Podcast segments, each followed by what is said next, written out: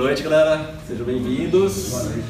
E espero que a gente passe momentos legais aqui falando sobre meditação e mindfulness, que é uma, uma hashtag que está bem alta ultimamente, né? Todo mundo tem, tem falado sobre esse tema. A gente vai abordar e aprofundar esses dois temas que são vitais para a gente ter uma vida feliz e uma, uma vida de bastante realização. Bom, o que, que é a primeira vez que está vindo na nossa escola? Não, não tinha entrado ainda bastante gente. Sejam todos bem-vindos. Obrigado por dedicar esse tempinho aqui com a gente. Obrigado por estar aqui com a gente.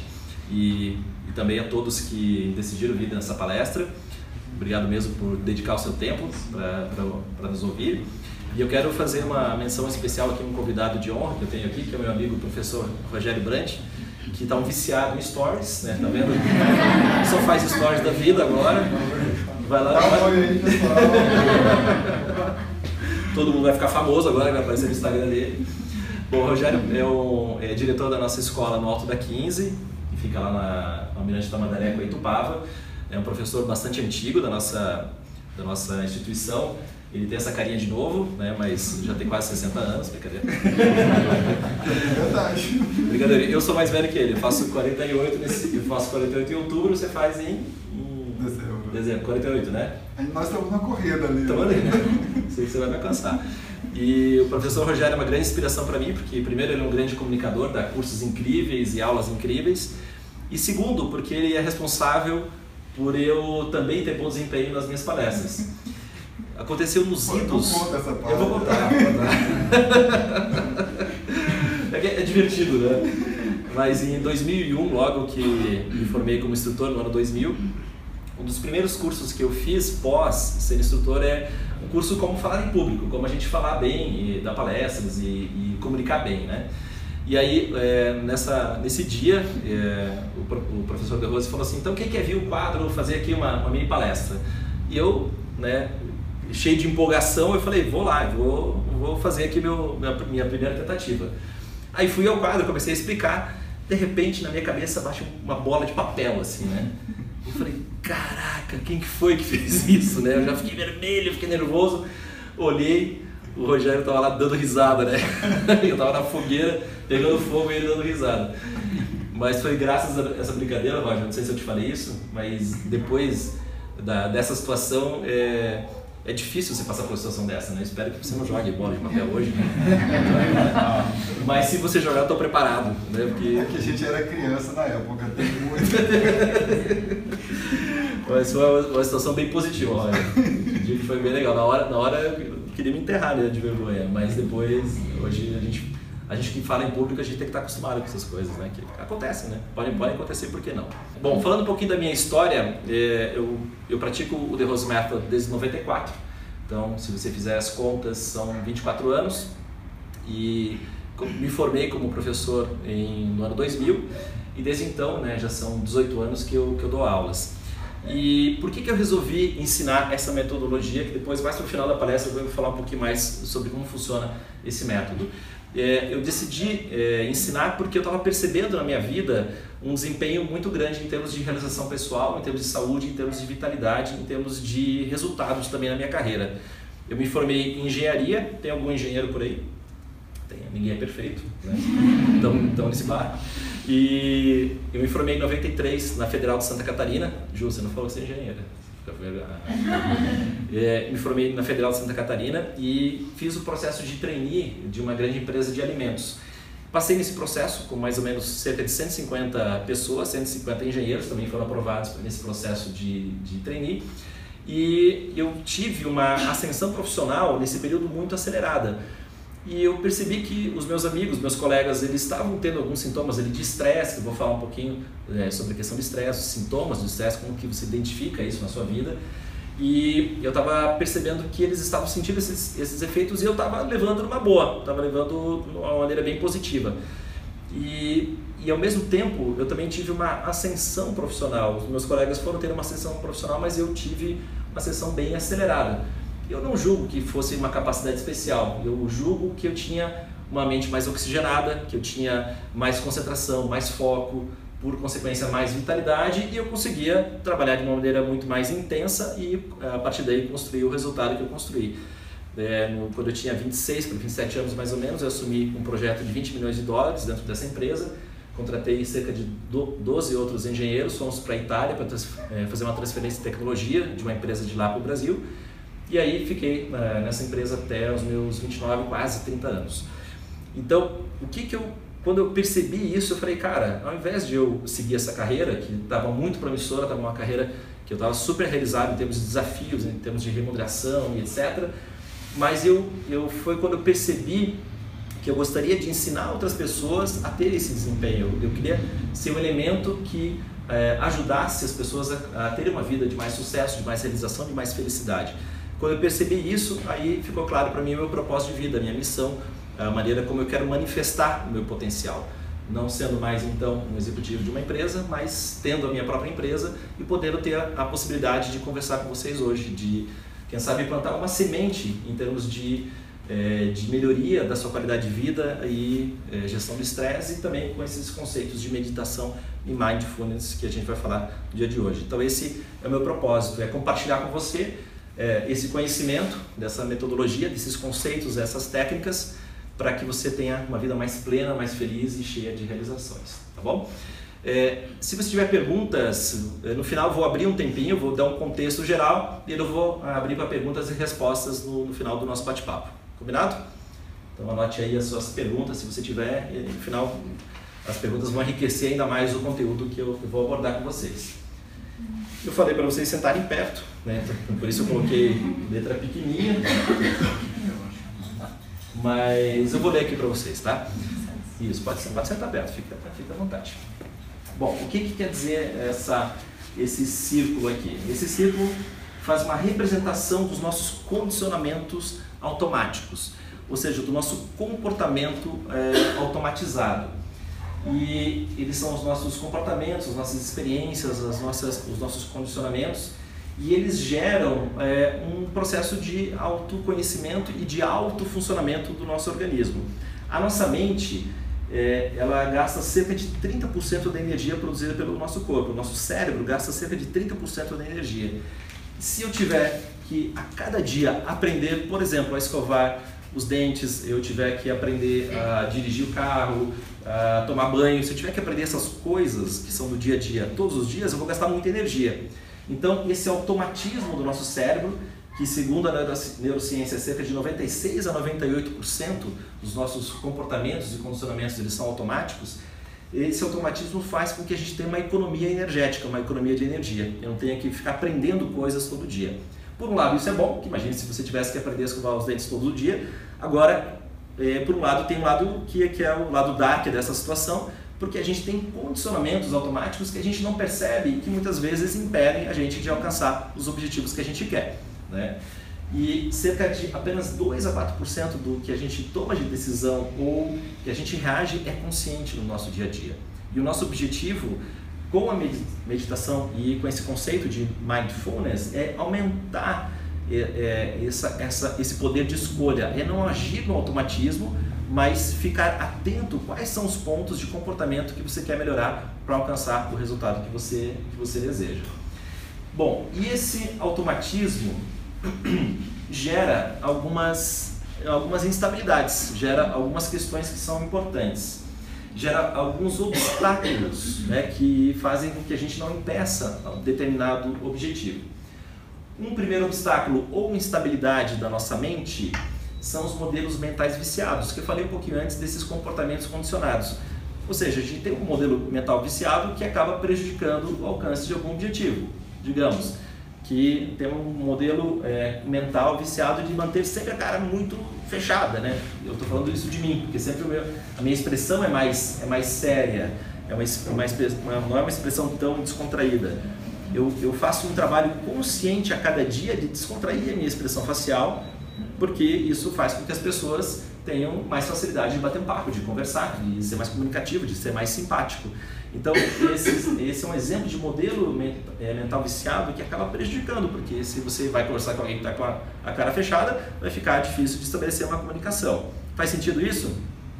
Depois, é, esse automatismo gera também muitas vezes uma falta de foco do que resolver, do que fazer é, para alcançar o que você deseja Uma mente dispersa é, é uma mente que está é, é, é dispersando muito potencial. Todos aqui têm uma capacidade realizadora que é muito incrível. E depende o que? De um processo de concentração de energia, de concentração de foco, de, de determinação daquilo que você quer chegar para realizar, é, determinação de onde você quer chegar para chegar nos objetivos que você deseja. Então, a falta de foco faz com que muitas vezes a, gente, a, nossa vida vai andando e a gente não tem aquela sensação de realização de que as coisas poderiam ter acontecido do jeito que a gente queria. Depois, uma outra instabilidade ou obstáculo são as instabilidades emocionais. Quando a nossa mente não é concentrada, é focada, a gente tem instabilidades emocionais e uma super frequente que muitos, muitas pessoas vêm nos procurar até para ajudar nesse processo, que é a tal da redução da, da ansiedade. A gente acha que ansiedade é uma coisa recente, uma coisa que é é, muitos até falam, ah, é o mal do século, ansiedade, né, tudo mais. Mas existe um livro de um sábio hindu chamado Patanjali. Esse livro foi escrito há 2.300 anos atrás. 2.300 anos atrás, então é no século 3 antes de Cristo.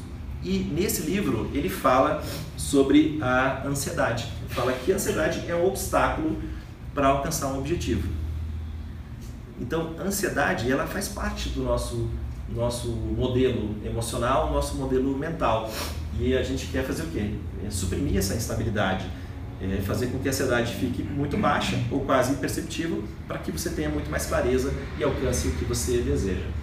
E um quarto obstáculo ou uma quarta instabilidade é uma baixa consciência corporal. Quando a gente fala de consciência corporal, é consciência de movimentação, mas também do, daquilo que está acontecendo dentro de si mesmo. Vou, vou dar um exemplo pessoal. Nessa segunda-feira, eu comprei um pedaço de torta né, aqui na padaria aqui pertinho, não vou falar o nome, né, porque senão vai, você vai ficar preocupado. Mas eu comprei um pedaço de torta e à noite eu comecei a não me sentir muito bem. Aí acordei é, no meio da madrugada, com um certo desconforto. Aí acordei de manhã, estava meio febril, passei o dia todo febril e, e aí tomei bastante chá, hidratei bastante durante o dia e era o que? Era uma leve intoxicação. É, mas como eu tive essa consciência rápido, já na segunda-feira eu já percebi que eu, que eu não estava muito bem, eu já fui tomando alguns cuidados alimentares para não gerar, não piorar a intoxicação. Então na, na terça-feira fiquei de repouso, me hidratei bem, to, tomei bastante chá, fui dormir cedo na terça-feira, na quarta-feira acordei super bem e hoje estou aqui com você. Então é, é, um, é, um, é um exemplo de como a sua consciência corporal, daquilo que está acontecendo dentro dos seus processos internos, pode te ajudar a reduzir é, mal, algum, algum tipo de mal-estar ou até uma doença mais grave que pode, lá, pode acontecer. Faz sentido tudo isso, galera? Sim. O que a gente quer é, aumentar é, é a consciência sobre a criação do ciclo virtuoso. Existe um ciclo vicioso, que é quando a gente tem um condicionamento automático, e quando você tem a noção do que você precisa melhorar na sua vida, você quebra os condicionamentos automáticos isso vai gerar ah, resultados diferentes, vai gerar um processo e evolução, um progresso e uma evolução, vai gerar novas experiências e cria os chamados ciclos virtuosos de melhoria, né, de crescimento contínuo, de melhoria da sua existência, da sua felicidade, do seu resultado, do que você quiser sentir na sua vida. Na essência, o processo de meditação e mindfulness é um processo de autoconhecimento. E eu trago um pensamento do Miguel de Cervantes, que é o, o autor do Don Quixote. O Don Quixote foi escrito em 1500 e alguma coisa, só para você ter uma ideia.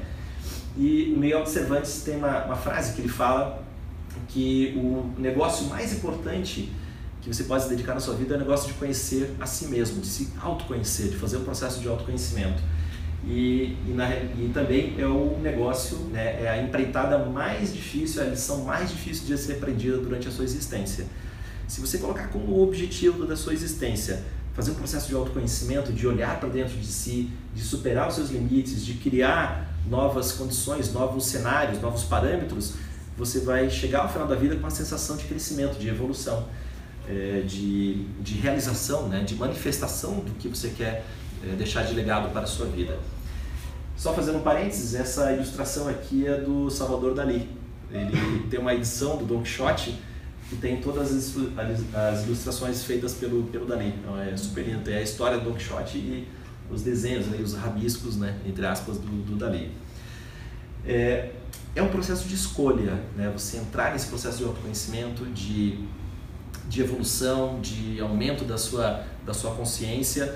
Quando você escolhe entrar por esse caminho, é um processo de olhar para dentro de si para você cons conseguir é, externar aquilo de melhor que tem dentro de você.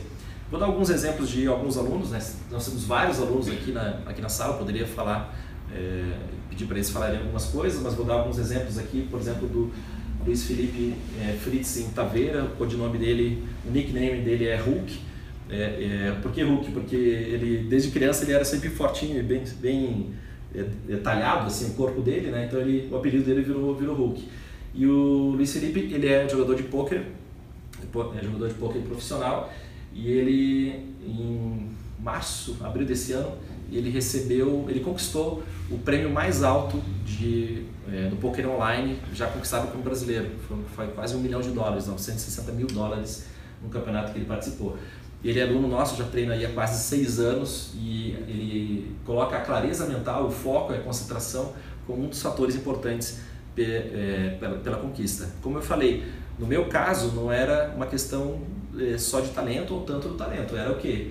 Mais oxigenação cerebral, mais foco, mais atenção, pronto, você consegue alcançar, alcançar resultados incríveis. Outro aluno também, o Ross, ele, ele, o Ross mora nos Estados Unidos e ele praticou durante muito tempo aqui com a gente. Trabalha numa empresa de investimentos e também é triatleta. Ele coloca também uh, as coisas que ele aprende na nossa escola junto com o nosso método, com o The Rose Method, como um fator importante para ele conquistar tudo que ele vem conquistando na vida. Exemplo também de uma chefe de cozinha chamada Manu, Manu Bufara, uma chefe aqui de Curitiba. Ela é muito fera, está sendo reconhecida em vários locais do mundo, fez parte do Taste of London esse ano lá em Londres. Né? É, o, o, restaurante dela está super cotado para ser um dos melhores restaurantes do mundo, dentro em breve. É, e ela treina já um ano e meio aqui com a gente e todo o processo de criação desse nível, né, desse nível de chefe, é um processo de muita criatividade, uma coisa muito é, que envolve muita dedicação ali para conseguir gerar aquilo que ela, que ela gera em termos de transformação. E é um exemplo também de aumento de clareza mental e aumento de criatividade. E a mesma coisa do Gary Osman, que é piloto da Stock Car, treina já uh, desde 2014, tem quatro anos e alguma coisa que ele treina com a gente. Também o foco, a consideração é super importante para quem tem uma profissão perigosa como a, profissão de, a, profissão de piloto de, de corrida, né, de automobilismo. Então, é, esses exemplos todos fazem com que a gente entenda que é possível a gente estar num nível e ir para um nível ainda mais avançado em termos de resultado. Quando eu falo do resultado, resultado naquilo que você determinar como foco da sua vida. Aumento de conhecimento, de saúde, de vitalidade, de, de melhores relações com as pessoas, é, resultado financeiro, seja o que for a sua prioridade. E quando a gente fala do termo meditação e mindfulness, é muito importante porque são termos que são conhecimentos que vão gerar muita mais, muito mais clareza mental. Agora, tem um lance que aqui no Ocidente que ficou um pouco trocado o entendimento do que é a, própria meditação. E muito desse, é, desse entendimento trocado vem desses quatro caras que um dia foram lá para a Índia. Né? Isso aqui é minha hipótese, né? isso aqui não é estudo, né? não é uma tese, é só uma hipótese que eu estou colocando aqui. Mas na Índia, meditação é ensinada há mais de 5 mil anos. Ensina-se muito desse, dessas técnicas respiração, meditação, essas coisas que estão chegando faz pouco tempo no, pro, pro, aqui no, no, Ocidente, esses caras já fazem 5 mil anos. Então eles não têm um entendimento trocado do que é meditação. Nós, como ocidentais, para nós é novidade, porque a gente trabalha isso a partir do século XX. A gente começou a entender essas coisas, ou estudar essas coisas, ou praticar a partir do século XX. E esses quatro caras, um dia, é, foram para a Índia. Eles conheceram, o John Harrison conheceu o Maharishi, Mahesh Yogi lá em Londres e falou, cara, falou para os outros, né, os outros, os outros colegas de banda dele, falou, cara, a gente tem que ir para a Índia para aprender essas coisas, aprender meditação e tudo mais. Nesse momento, imagina, anos 67, anos 68, não sei se você lembra, quer dizer, nem eu lembro, né? Porque ninguém, ninguém nasceu. Eu nasci em 70, né? Eu e o Rogério nasceu, nasceu em 70. A gente somos mais velhos aqui, nem a gente lembra, né? Mas naquela época não tinha internet, não tinha é, o poder de comunicação que a gente tem hoje. E esses caras foram um fenômeno que é, até hoje eles são referência em termos de cultura pop. É, uns cinco anos atrás, aproximadamente, nasceu o filho de um amigo meu e eu fui na casa dele visitar o filho e tudo mais. O que estava tocando para o bebê Beatles, for Babies. Então já começou a iniciação dos Beatles como quando, era, quando, era, quando ele era criancinha. Ou seja, é um fenômeno pop que eles, a última vez que eles tocaram juntos foi, foi nos anos 70, no ano que eu nasci foi a última, a última vez que eles, que eles tocaram juntos e até hoje eles têm um fenômeno pop, pop muito grande e uma influência cultural muito grande. E esses caras aqui tem um, é, desde o início da carreira até os últimos tempos deles, né, como, como banda, eles foram para lá. Então, a partir desse momento, como fenômeno pop, eles abriram é, a curiosidade do ocidental para ir para a Índia. Só que quando a gente vai para um lugar que a gente não tem conhecimento e tem uma tradição cultural de 5 mil anos, a gente vai para aquele lugar a gente vai interpretar com a nossa ótica. Então a ótica que a gente entende que meditação é uma coisa para relaxar, meditação é uma coisa que é uma terapia. Mas na essência não é nada disso, é um processo de expansão da consciência, de aumento da sua, da sua, da sua consciência, de trabalhar um nível acima do racional, um nível que nós chamamos de intuição. Intuição é quando você tem um flash, quando você tem é, uma ideia, você não sabe a resposta, mas vem aquela ideia e você sabe que é por ali o caminho, você sabe aquilo que você tem que fazer na sua vida e a partir dali você consegue ter um, um deslanche, né? um, um, avanço muito maior das coisas que você quer realizar. Só para você, ter uma ideia, é, de 1960, 1980 para cá, né, que está ano a ano, no ano 2000, 2005, 2006 teve uma inclinação aceleradíssima nessa curva que conta o número de artigos científicos é, sobre meditação e mindfulness. Ou seja, até então não existia essa, até os anos 80 praticamente não tinha nada de artigo científico falando sobre isso. É, quer dizer que só porque a ciência explica, quer dizer que é o que funciona? Não necessariamente, porque a gente está falando de uma cultura que tem mais de 5 mil anos, então é muito mais antigo do que a própria existência da, da ciência. Então é um processo que foi totalmente empírico, testado e que deu resultado, que foi transmitido para todas as pessoas até chegar a nós nesse, nesse exato momento.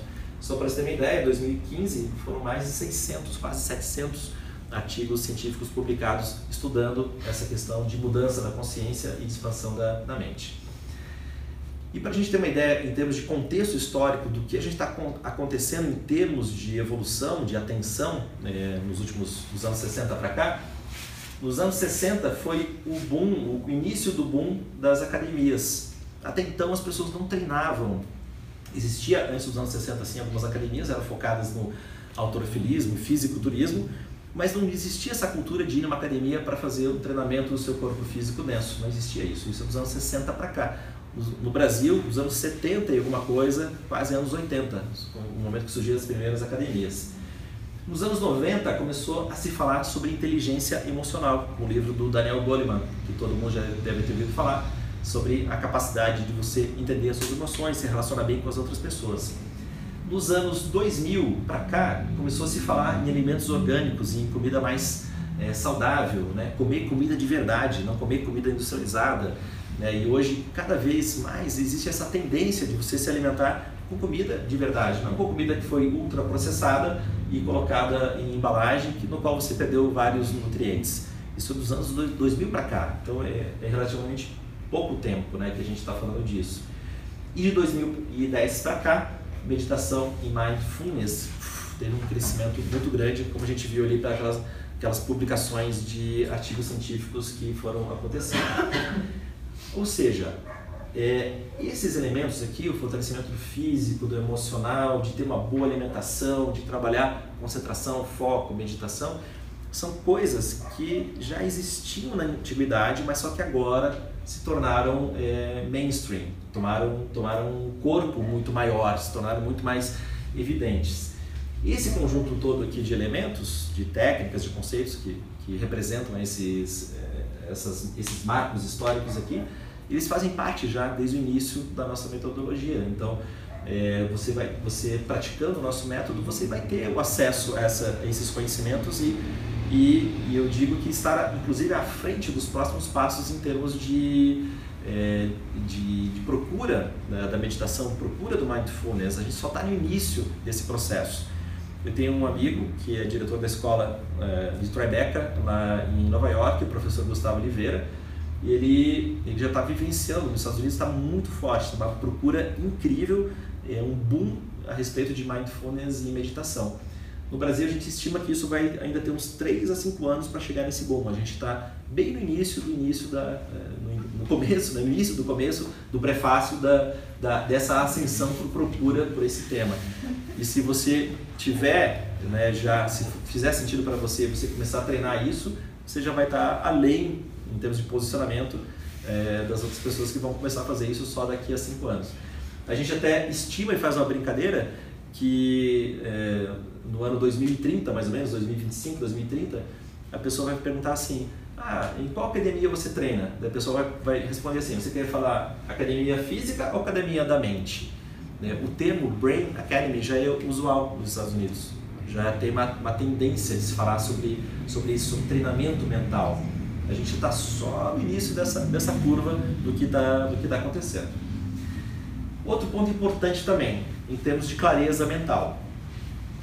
Nós, nossa mente, nosso cérebro emite várias, vários comprimentos de onda. Aqui eu destaquei quatro comprimentos de onda principais. Primeiro são as ondas beta, que são essas ondas um pouco mais agitadas, que representam quando a gente está numa atividade assim mais acelerada, né, tá necessitando de uma atenção muito mais profunda. É, alfa, que são ainda ondas agitadas, mas você já tem um nível de concentração. Depois as ondas teta, que são as ondas típicas da, da meditação ou de concentração muito profunda. E as ondas delta, que é quando você está em repouso ou dormindo, um sono quase sem sonhos que espero que não seja o caso agora, né? Espero que você esteja aqui com um nível de atenção aqui mais para cima. É, o que, que representa aqui? Está vendo que o espaçamento das ondas ele é mais curtinho, um pouco mais espaçado, mais espaçado e mais espaçado. Quanto maior esse espaçamento, principalmente esse, essa característica das ondas θ, é, a gente tem mais concentração. Nesse nível aqui das ondas θ, o nosso lobo frontal, que é a parte frontal do nosso cérebro, funciona na sua plena capacidade o nosso cérebro ainda ele está em processo de evolução. A gente está no processo de é, aprimoramento do nosso cérebro. Ele não é maduro ainda né, é, frente ao nosso estágio evolutivo. O Homo sapiens é do ano Homo sapiens sapiens é de 70 mil anos para cá. Os nossos antecessores na espécie Homo eles não tinham o lobo frontal tão, tão desenvolvido quanto o nosso, quanto que a gente tem. Mais de 70 mil anos para cá, a evolução não foi tão grande em termos de cérebro, em termos de evolução do nosso cérebro.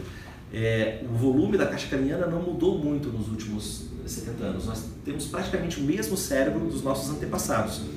Por isso, as nossas reações ainda são reações muito ligadas a síndrome da luta e fuga que os nossos antepassados tinham. Quando eles viviam lá, nas savanas africanas, eles tinham que tomar a decisão de luta ou fuga quando encontravam um perigo, quando encontravam uma cobra venenosa ou quando encontravam um leão.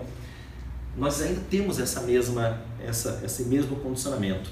E o, a meditação tem como objetivo de conduzir para o melhor funcionamento do seu lóbulo frontal, para você ter mais clareza e permear o seu dia a dia com ondas teta que vai fazer com que você fique muito mais concentrado e muito mais focado. Daqui a pouquinho eu vou falar de como a, a nossa razão e a nossa lógica funciona como uma armadura e que prende é, muito da nossa, do nosso processo evolutivo. A boa notícia é que o nosso cérebro pode ser treinado. Então existe técnica para isso, existe é, formas né, de você treinar, de exercitar o seu cérebro como se fosse um músculo para que você tenha muito mais lucidez e tomada, melhor tomada de decisão. Em termos de resultado, é, quando a gente foca no resultado, seja profissional, seja esportivo, seja de estudo, seja de relacionamento, o que for, tem uma parte que é visível em termos daquilo que a gente tem que fazer, que é a parte externa, que é o, o, comportamento, né? Eu quero um resultado, se eu tiver determinado comportamento, eu vou alcançar aquele resultado. Então, você faz um planejamento, faz as ações, você estabelece uma rotina e você treina, executa e faz aquela coisa acontecer para alcançar o resultado. Isso é a parte externa. Mas tem uma parte interna que é primordial e fundamental para você alcançar o resultado que você deseja. Essa parte interna está ligada aos seus pensamentos, ao que está acontecendo dentro do, da sua cabeça, em termos de ondas mentais, em termos de processamento de ideias. Eu estou dando essa palestra aqui para você, você já teve talvez centenas ou talvez milhares de pensamentos diferentes. De uma palavra que eu falei, uma, um tom de voz, ou uma lembrança que veio, isso fez com que a sua cabeça funcionasse de uma maneira é, diferente, tirando o foco do, do aprendizado aqui desse momento. normal, nós somos assim, todos somos dessa, dessa, dessa, dessa maneira. Os pensamentos são influenciados pelos sentimentos. Como a gente sente, né, a gente está se sentindo, vai influenciar o nosso pensamento. Se você está se sentindo bem, motivado, feliz, você vai ter pensamentos que são mais claros, mais, mais empolgantes e você vai levar isso para o seu comportamento, para o seu resultado. Se o sentimento é bad, é negativo, né, uma coisa lá que, que não está tão positiva, você vai ter pensamentos, né, sentimentos negativos, vão gerar pensamentos negativos que vão gerar um comportamento não adequado, um resultado que fica longe daquilo que você deseja. Só que ainda mais fundo, as emoções influenciam os sentimentos. Na realidade, as emoções e os sentimentos, elas são um, elas ficam se retroalimentando. As emoções são geradas pelos nossos compostos químicos. São coisas que a gente vai produzindo na, na nossa circulação sanguínea. Isso vai gerando o nosso processo emocional de mais empolgação, menos empolgação, de felicidade, de tristeza, né? de todos os, esses aspectos emocionais que nós temos. E as emoções elas são totalmente influenciadas pela nossa fisiologia. Por exemplo, se você respirar de maneira muito profunda, você vai gerar emoções mais positivas, vai gerar sentimentos melhores, pensamentos melhores, por consequência, comportamento diferente, resultado diferente. É, o Dr. Alan Watkins, que é um, é um neurocientista que estabeleceu aqui esse, essa pesquisa e que mostrou essa, essa influência da fisiologia no resultado, ele fala no estudo dele que é totalmente perceptível e totalmente previsível é, se um atleta ou se um empresário ou se um executivo vai ter o resultado que ele quer simplesmente olhando como está o ritmo respiratório dele. Se o, respiratório, o ritmo do batimento cardíaco, a variância entre os batimentos cardíacos e a profundidade da respiração. Então, é, consegue se prever se você vai ter um bom desempenho naquela área ou não. Como? Observando simplesmente o processo respiratório, profundidade, consciência da respiração e volume da, da sua capacidade respiratória. As emoções, elas são como energia em movimento, as energias que vão é, eletromagnéticas e tudo que, é, energia térmica, tudo que o nosso corpo está produzindo e aquilo vai gerar esses sentimentos, pensamentos, comportamentos e, e o resultado final. Então, se você quer alterar o resultado, nada mais profundo do que, do que trabalhar na sua fisiologia, na sua respiração, no seu alongamento, na sua flexibilidade, na sua consciência corporal. Tudo isso vai influenciar o resultado lá em cima. A gente acha que não, mas influencia positivamente é, ou negativamente mais do que a gente imagina. E, e o que, que é meditação? Né? Então, entrando mais agora né, na definição né, do, do, que é meditação. Meditação é um estado de concentração muito profundo. Então, eu trouxe aqui a figura do LeBron James. É um cara super concentrado, um cara super focado, né? ele tem muito, muito foco. É, se você seguir ele no Instagram, é, agora a temporada da NBA está tá fora, né? agora não está off-season. É, os colegas dele, se você seguir uns outros jogadores, os caras estão em Ibiza se divertindo, LeBron James está treinando. É, e o cara está no, no, topo da cadeia alimentar do basquete, né? um dos caras mais tops do, do da atualidade.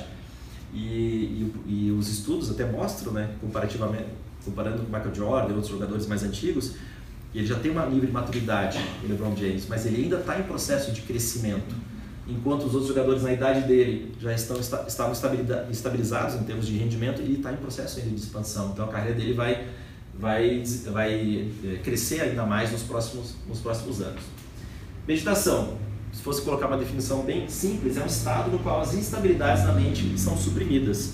Ou seja, essas instabilidades que eu falei antes, de ansiedade, falta de foco, é, falta de consciência corporal, quando você vai suprimindo essas instabilidades, você faz com que sua mente funcione num estado mais expandido de, de, de consciência e de lucidez. Trazendo um, por um paralelo para ficar bem entendido essa parte, é como se fosse um lago que tem uma superfície é, que está ali turbulenta, um lago que tem está mexido, é a sua superfície. Um lado dele está dessa maneira mexido e do outro lado tem uma superfície que está serena. Né? E digamos que desse, no fundo desse lago tem um diamante esse diamante representa a sua essência, representa quem você é. Se você tentar olhar por esse lado do lago, que tem a superfície turbulenta, todo mundo já fez essa brincadeira né, de jogar alguma coisa na piscina, depois né, a, superfície da piscina fica mexida, você não consegue mais achar onde está aquele objeto. Se você tentar olhar para dentro do, do lago por esse lado aqui que está mexido, você não vai conseguir enxergar onde está o diamante. Agora, se você olhar pelo outro lado, ainda aqui com alguma difração, você vai enxergar a posição do diamante. E esse diamante, como eu falei, representa o seu self, né? a sua essência. Em sânscrito é, tem um termo que se chama purusha, que explica né, o que, que é você na sua, lá na sua essência. Se tipo, você suprimir todas as instabilidades da sua mente, você consegue enxergar quem é você de verdade. Por isso que eu falo que é um processo de autoconhecimento. E para representar esse processo de autoconhecimento, eu trago aqui uma figura que é um lótus. O lótus é uma flor que é muito comum nos países é, é, orientais. O lótus tem a seguinte característica, característica: as raízes são na terra, o caule na água e a flor nasce lá em cima no, no ar. A nossa mente desconcentrada, cheia de instabilidades, é representada pelas raízes. As raízes ali, né, tem todas aquelas ramificações. No momento que essas raízes elas se concentram no caule, isso representa a nossa mente focada, né? o foco, uma concentração de energia, uma concentração de atenção, uma concentração de é, intenção é, daquilo que você quer realizar. Para mais lá na frente né, ser representado pela flor o estado de meditação. Meditação é quando você fica muito concentrado, se concentra, se concentra, se concentra, até que chega uma hora que puff, eclode uma, uma, uma consciência mais é, expandida, uma consciência diferente do que a gente está acostumado. Então, meditação é isso, é um processo de concentração profundo que vai gerar algo, que vai quietar sua mente e vai gerar uma, uma, uma atenção muito mais é, profunda das coisas que estão acontecendo na sua vida. O termo mindfulness surgiu em 1989 com essa pesquisadora, uma psicóloga chamada Ellen Langer, e ela define a mindfulness, que é quando ocorre, é, ocorre quando nós desligamos o piloto automático e começamos a prestar atenção no momento presente. Lembra daquele círculo que eu falei no início, 92%, 94, 98% da, do que a gente faz está no automático e poucas coisas da nossa vida são conscientes? A Ellen Langer define essa parte, né? que quando a gente desliga o piloto automático e começa, você começa a prestar atenção. Então, é, o termo é esse, é mindful, né? então você tem a sua mente a pleno funcionamento. É claro que quando você começar a testar isso, começar a aplicar no seu dia a dia, você vai sentir que vai, vai ficar, você vai ficar cansado mentalmente mais rápido. Porque se você ficar totalmente presente, desligando o piloto automático, prestando atenção em tudo que acontece, você vai absorver muito mais coisas, você vai perceber que seu cérebro vai funcionar de uma maneira muito mais acelerada. No início você vai ter, até sentir um certo cansaço. Por isso que é importante ter um aumento de vitalidade com os respiratórios, com as técnicas de fortalecimento corporal, com várias técnicas, você vai aumentando a vitalidade, aí você suporta esse aumento de atenção, esse aumento de consciência. Sua mente vai funcionar de uma maneira mais, é, mais profunda.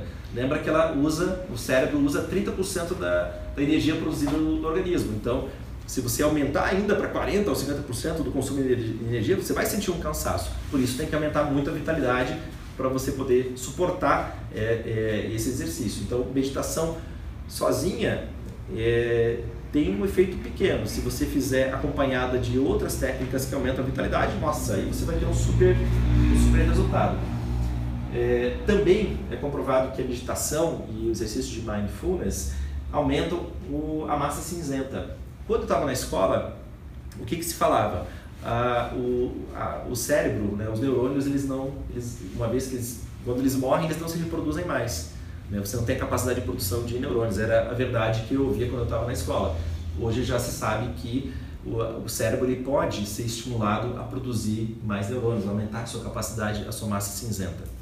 Um outro fator também, que hoje a ciência está tá estudando e mostrando, que é a prevenção do envelhecimento, envelhecimento do cérebro.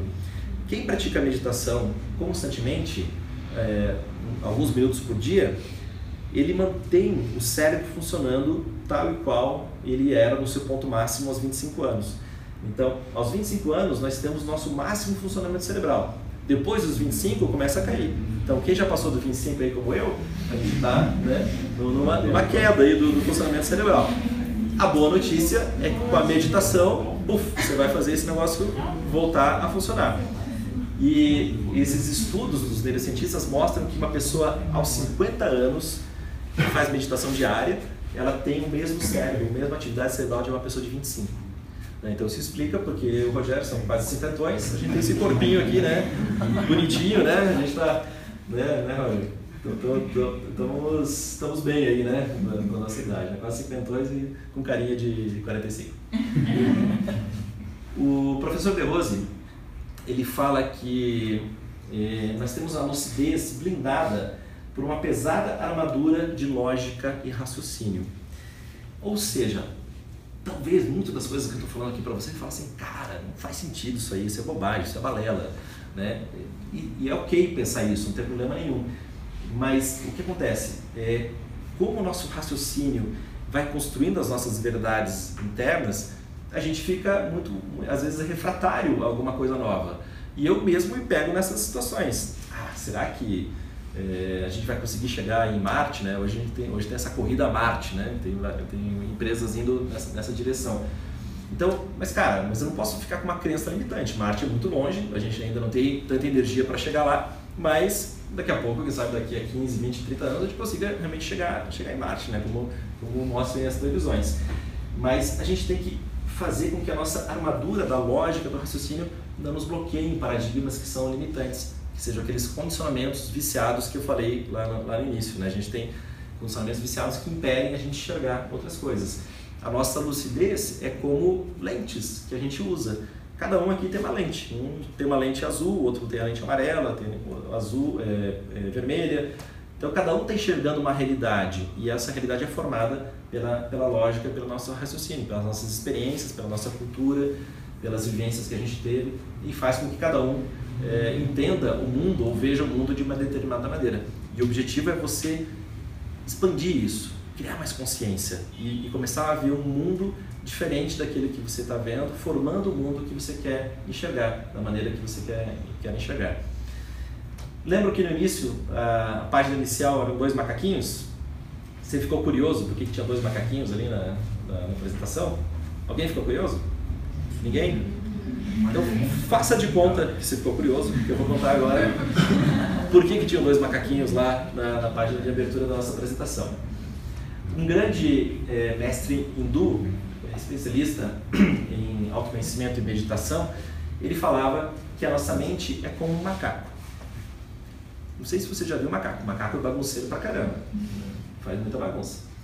Mas é um macaco que ele tomou álcool. Então é um macaco bêbado. Então é mais bagunceiro ainda, mais doroteado possível. Além de ele ser um macaco bêbado, ele foi picado por um escorpião. Então, imagina, esse cara tá louco de dor, tá bêbado. Imagina como que é a instabilidade desse, desse ser. E mais ainda, ele tocou, ateou fogo ao próprio corpo. A nossa mente né, é isso. É essa loucura. É um macaco, macaco bêbado que foi picado por escorpião e está pegando fogo.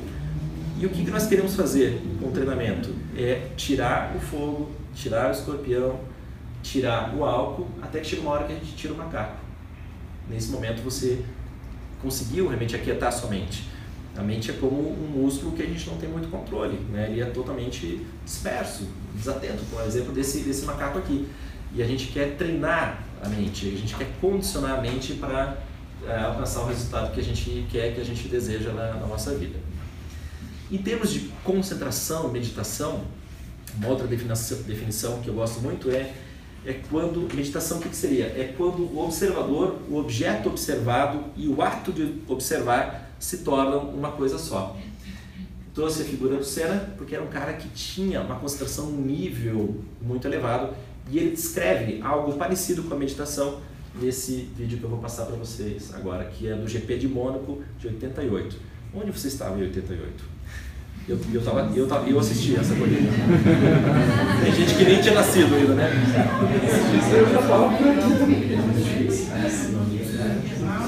Vamos lá. Eu quero que você, eu quero que você preste atenção, preste atenção na descrição dele que, que, o que, como é que ele estava percebendo esse altíssimo nível de concentração. Tá? Vamos lá. Presta atenção nas legendas, tá?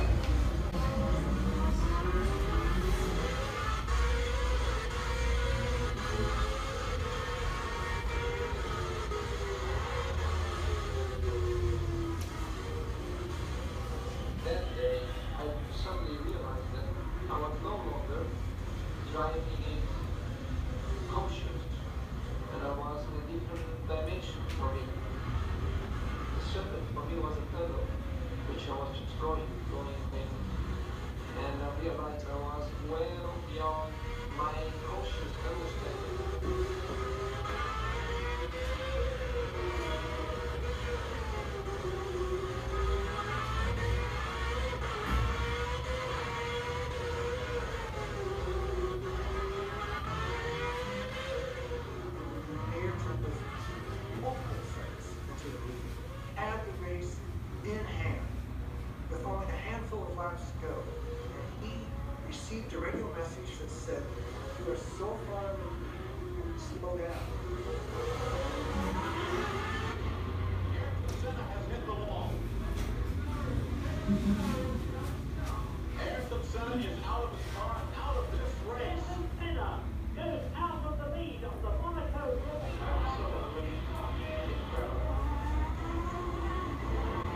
E aí o Prost ganhou essa corrida.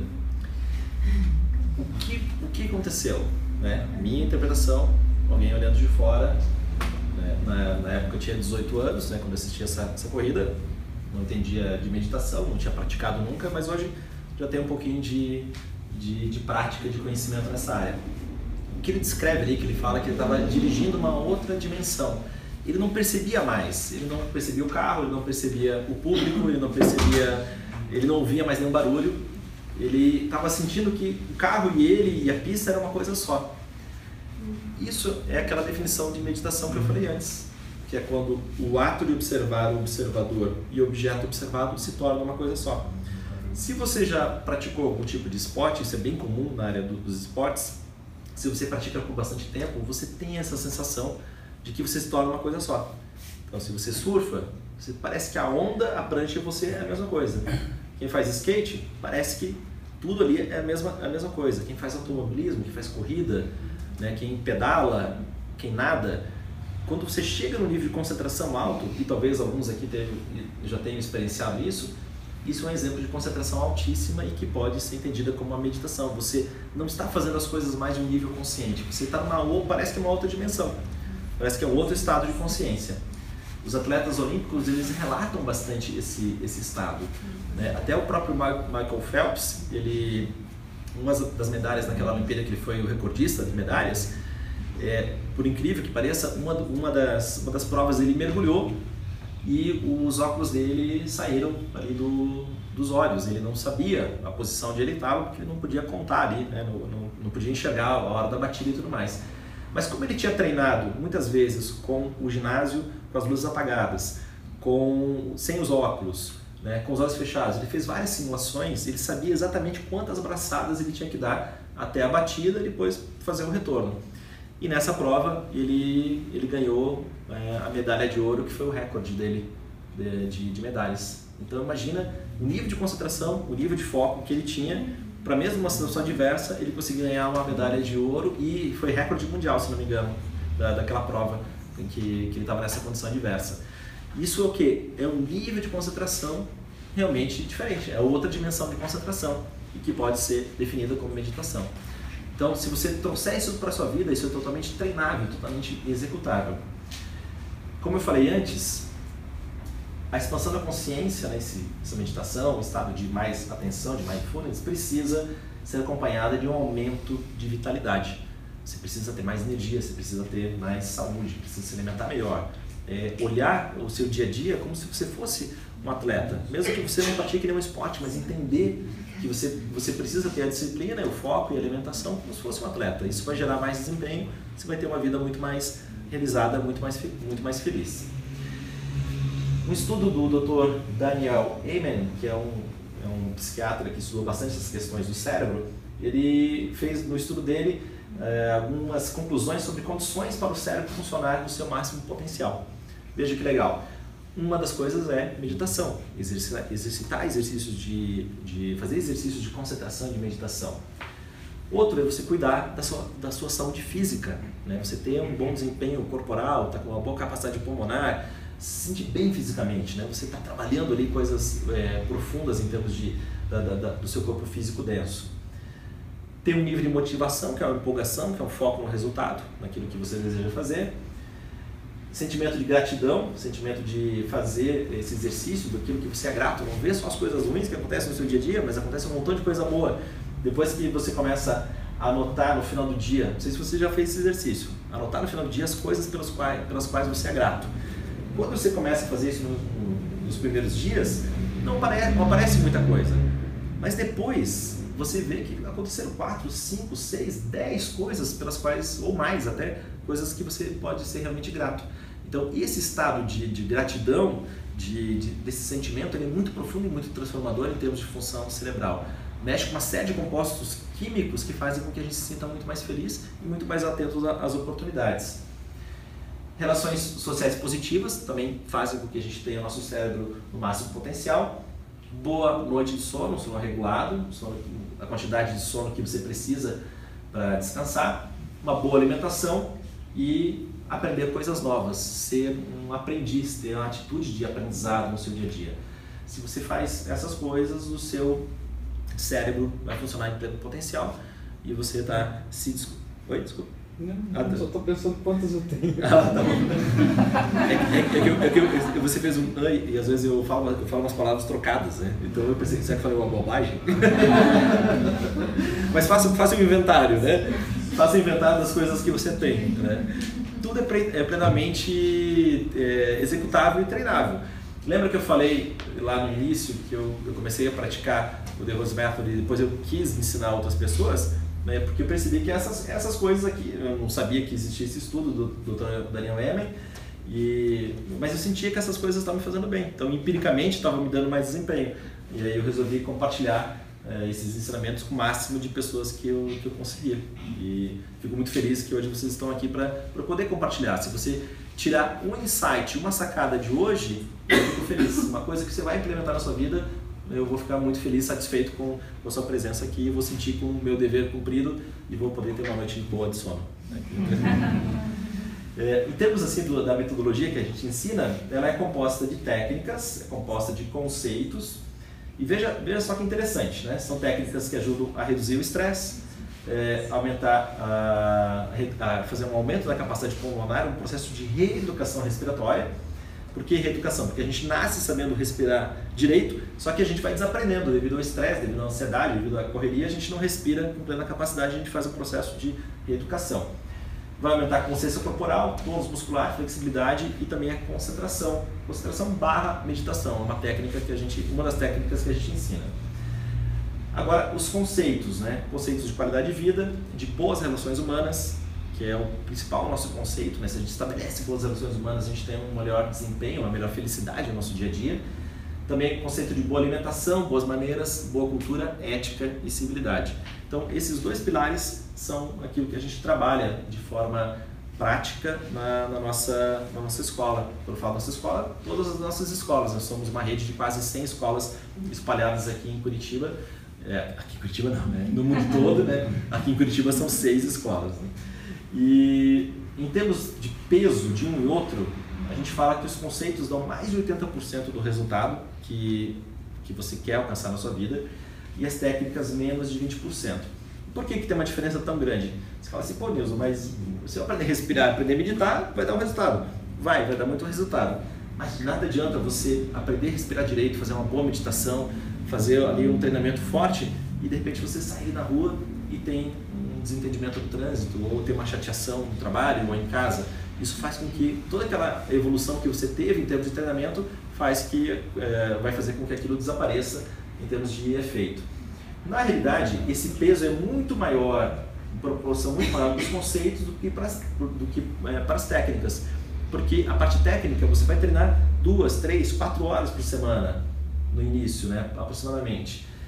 E uma semana tem 7 dias vezes 24 horas. São 168 horas. Então, 4, 5 ou 6 horas em 168 fazem com que a proporção dos conceitos que você vai aplicar as boas relações, a boa alimentação, eh, os conceitos de qualidade de vida, isso vai, você vai aplicar durante muito mais horas na semana do que a parte técnica. A parte técnica você vai, eh, vai praticar algumas horinhas. Os conceitos você pode aplicar o dia todo, 100% do tempo.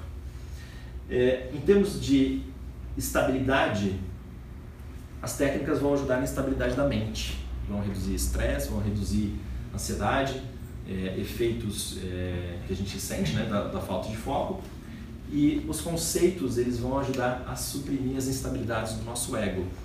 Sempre que a gente sim, que, que você sentir uma insatisfação, qualquer coisa que aconteça, estou insatisfeito com isso é o que? É uma instabilidade no ego. O teu ego está te atrapalhando. E dentro da nossa filosofia, a gente não quer suprimir nem é, castrar o ego, a gente quer um ego poderoso, só que educado. A exemplo de um cavalo que é, é treinado, né? Existe um cavalo puro sangue que não é treinado, que é bonito de ver. Existe aquele cavalo puro sangue que é treinado, que vai fazer competição, que vai correr, que vai fazer, que vai desfilar, que vai fazer corrida de obstáculos. É esse cavalo que a gente quer. A gente não quer um cavalo castrado também, aquele cavalo pangaré que não tem, só tem a função de transporte, né? A gente não quer isso. A gente quer um cavalo puro sangue, bem treinado para ter uma vida feliz e ter uma vida bem, bem realizada. Isso é uma educação do ego. Sempre que tem uma insatisfação, entenda que é meu ego, ele tá, é, não está sendo atendido nesse momento.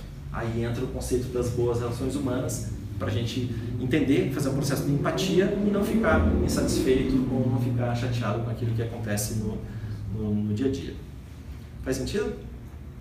E a gente tem aí quatro pilares que a gente trabalha, que é o pilar de fortalecimento físico, aumento de vitalidade, outro pilar que é da gestão emocional, outro pilar que é clareza mental e foco, que entra aí um pouco já no exercício de concentração, e a inteligência intuicional, que é a meditação propriamente dita. Né? Então, a capacidade de você ter clareza mental. E, e, eu fico muito feliz quando eu ajudo os alunos, as pessoas que eu treino e que a gente treina aqui na escola, a resolver essa equação. Essa equação ela é focada no seu resultado, naquilo que você quer alcançar na sua vida e é, em termos de a gente vai aumentar os seus potenciais e reduzir as interferências, reduzir as coisas que atrapalham. Reduzindo as interferências, aumentando o potencial, a gente uf, tem resultados aqui que são incríveis e que eu tenho certeza que cada um aqui pode alcançar todos os resultados que desejar na sua vida se souber né, lidar com essas, esses potenciais que tem e reduzindo as interferências daquilo que acaba atrapalhando. Guardou aí suas perguntas? Vamos lá, quem tem alguma pergunta, quer tirar alguma dúvida? Eu não ah, tenho uma pergunta, mas tem só a elogiar, porque, como você falou, eu te acompanho, a gente começou praticamente junto aí nessa jornada, né? Parabéns pela palestra, foi extremamente valioso. Você está começando aquela bolinha que você jogou. Né?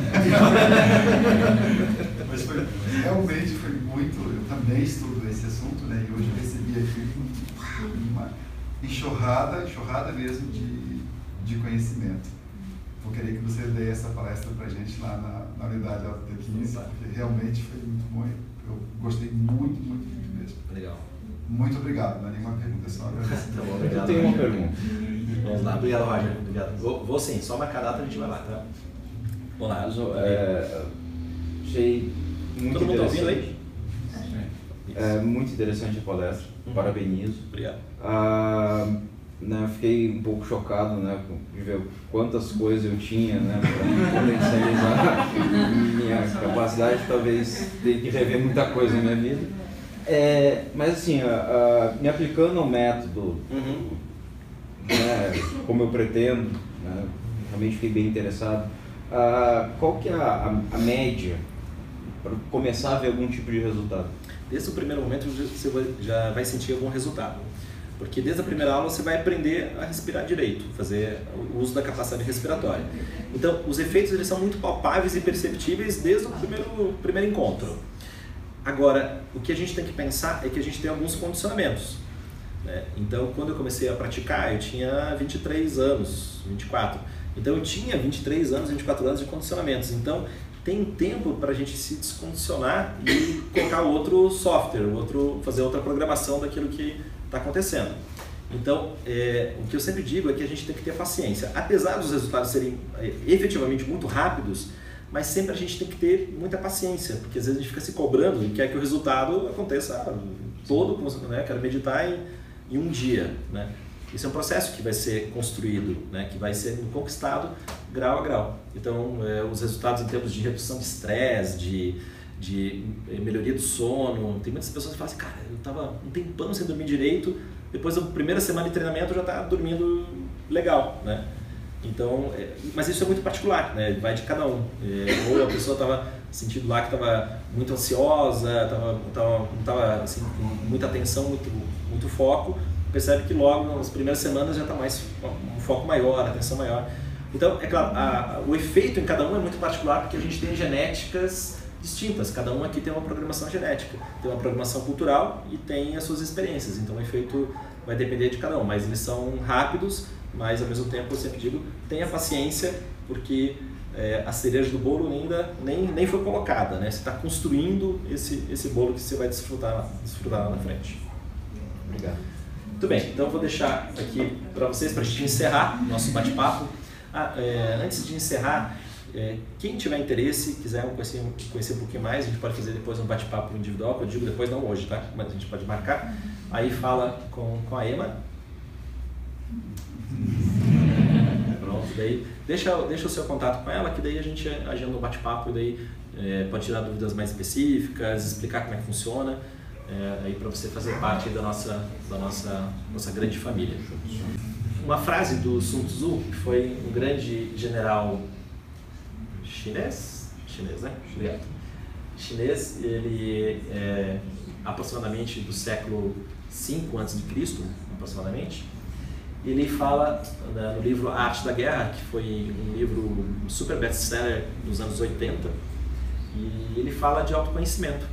É, veja só, então citei o Miguel de Cervantes, em 1500 alguma coisa, falando de autoconhecimento, citei agora o Sun Tzu, que também fala de autoconhecimento, e poderia citar outros tantos importantes que, que falam sobre, sobre esse tema.